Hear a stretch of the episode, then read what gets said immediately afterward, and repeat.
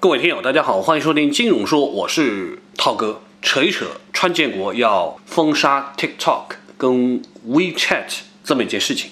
那么相关的新闻，其实大家都多多少少知道了，对吧？给了四十五天的时间，如果达不成交易，那么这个 TikTok 跟 WeChat 在美国呢就要被禁止运营了。那么川建国呢是引用了美国法典三零幺条款，以国家安全的问题理由来搞这件事情。那么要求呢，四十五天之后就将禁止任何美国人士与这个字节跳动和腾讯就这两款应用程序进行交易。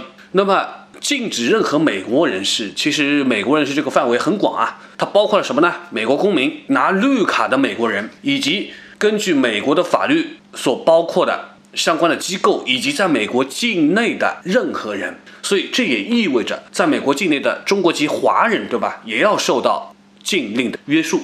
那么，我们说这个大统领搞的这个行政命令，它到底意味着什么呢？它意味着一件事情。就是他压根不相信，不管你说字节跳动也好，TikTok 也好，腾讯也好，以及在美国的中国的科技企业也好，他们一直有一个说法，他不信，就是如果把服务器放在海外，就可以不受中国的管控。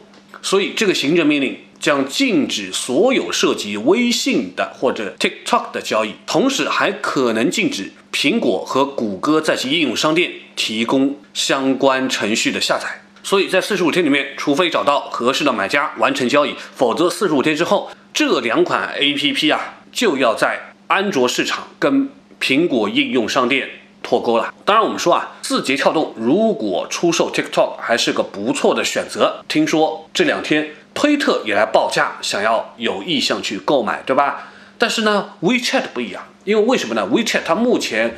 国际版啊，跟国内版其实除了语言不一样之外，核心是一样的，所以它也没有办法在短期之内搞出所谓的两套服务器的版本。所以在这样的情况之下呢，其实微信相对于 TikTok 更有可能得主动退出美国的市场。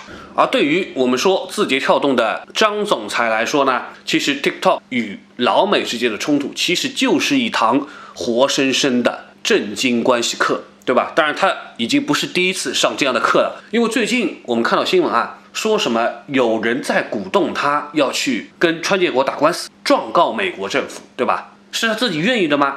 肯定也不是。为什么呢？你就算告赢了川建国又如何？这要打官司是要花时间的，这四十五天早就过了，你已经先倒下了。所以这明显不是上上策，是有人要 push 他。要推他去做这件事情，对吧？是谁在背后做这个推手，对吧？想想就知道会是谁了嘛。啊，那之所以说他为什么不是第一次上这样的课了呢？是因为在几年前，大家知道当时的今日头条下面有一个叫做内涵段子，说他是低俗，然后就被禁了。那么这是在中国嘛？那么，那么还有一段时间，我们也看到这个头条啊，它也进行了改版，也进行了整顿。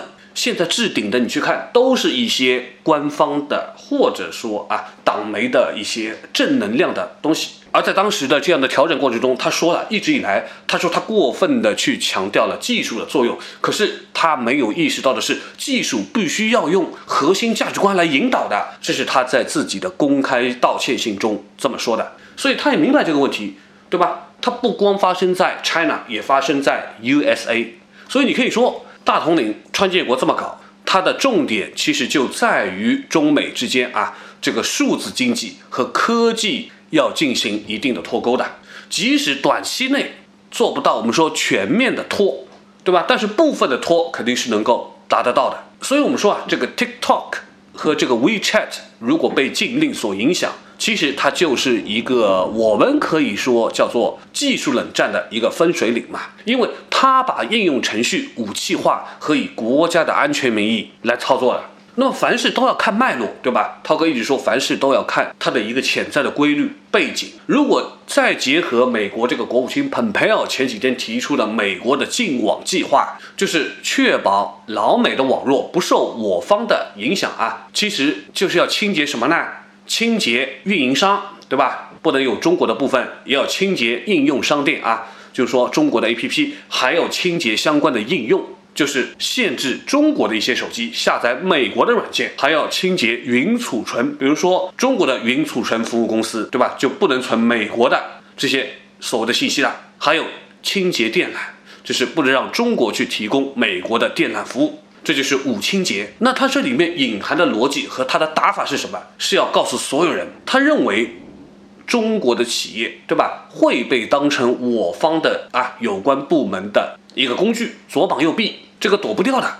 不管服务器在哪里，对吧？所以它这个就叫做一个原罪的推论，就是你们基本上都会这个样子。所以，与其我去猜是不是，倒不如一起搞一搞。所以可以说，在这样的禁令之下，至少在目前的这个阶段里面，给人感觉是到了一个后抖音的时代。另一个脉络，另一个逻辑，其实大家也都知道，很多时候不是自己看自己，很多时候是看我们说了什么话以后，别人是怎么理解我们的，别人是怎么看待的。那就目前来说啊，一些 Western 的国家，对吧？对我们这边的一个判断、一个理解，就是认为我们过去几十年我们发展的很不错。那实际上呢，是得益于这个西方的一个经济制度嘛。那么在得益于这个制度的同时呢，去搞了一些。对外的封锁，对吧？不管你说是有什么防火墙也好，不管你说是有什么也好，对吧？那建立了这一些的限制之后呢，继续保持着相关我们说国有力量的推动，国有经济体的强大，所以这更像国家资本主义。同时再结合举国的体制，就使得目前中国实力迅速增强。那么增强的同时，我们说价值观、意识形态当然也在同时的增强嘛。那么这样的一个经济的壮大。再结合我们说价值观或者什么，就在全世界的范围内扩大了影响。那么最终，就像涛哥说的，两个主义之间总要摊牌的嘛。而目前我们都知道，中国的经济总量已经到了世界第二，对吧？不管你说离第一名差距有多远，这都是一个没办法必须要去面对的事实。于是乎，我们就成了以美国为首的某些国家的潜在敌人了，对吧？这个也很好理解吧？当然。我们有关部门，当然我们说有关部门一定知道这样的情况，所以你去看最近无论新华社的文章，对吧？对美喊话，不脱钩也好，要有清晰的框架也好，对吧？呃，话语都比较软也好，其实也都是在缓和相关的局势嘛。能拖多久，能有何种的改变，我相信只有天知道了啊。最后借用傅莹的说法，傅莹说中美。这个 relationship 这个关系是二十一世纪的中国的内政，我们慢慢也就感受到，的确是如此。只不过他说这话说的比较晚。Anyway，希望大家都能够理解这种波动、这种压迫，以及未来一段时间里面的苦日子吧。好吧，那节目就到这里，感谢收听，下期节目再会。